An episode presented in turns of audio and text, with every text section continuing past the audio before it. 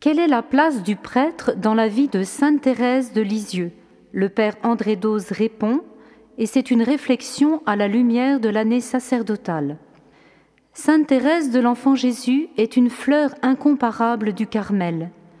Le pape Pie X, en 1913, disait qu'elle était la plus grande sainte des temps modernes.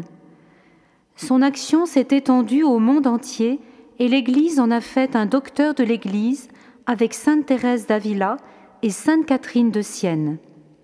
Bernanos dira Le message que cette sainte apporte au monde est un des plus mystérieux et des plus pressants qu'il ait jamais reçus. Le monde se meurt faute d'enfance, et c'est bien contre elle que les demi-dieux totalitaires poussent leurs canons et leurs tanks. Quant au prêtre, Thérèse dira à la fin de sa vie à quel point il était dans son cœur.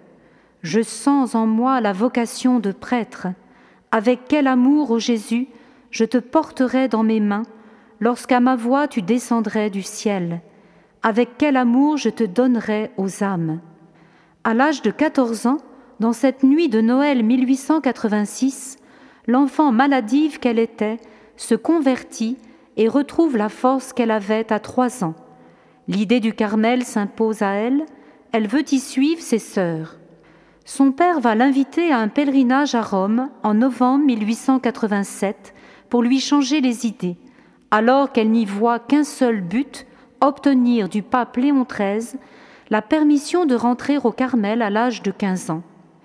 C'est au cours de ce voyage qu'elle découvre que les prêtres, dont elle croyait l'âme plus pure que le cristal, sont eux aussi des pécheurs et qu'il faut prier pour eux.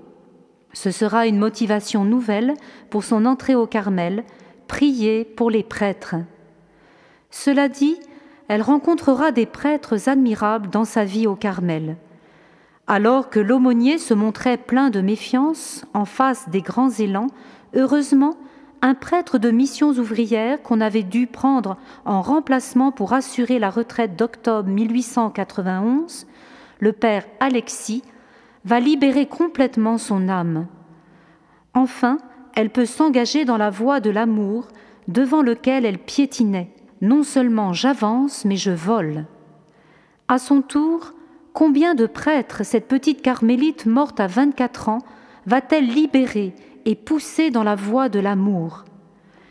Les plus beaux textes qui montrent ces intuitions géniales où elle ne sépare plus la justice de Dieu de sa miséricorde sont dans les lettres adressées à deux jeunes missionnaires qu'on lui avait confiées à la fin de sa vie. Sainte Thérèse dira, le 9 mai 1897, C'est cette justice qui effraie tant d'âmes, qui fait le sujet de ma joie et de ma confiance. J'espère autant de la justice du bon Dieu que de sa miséricorde.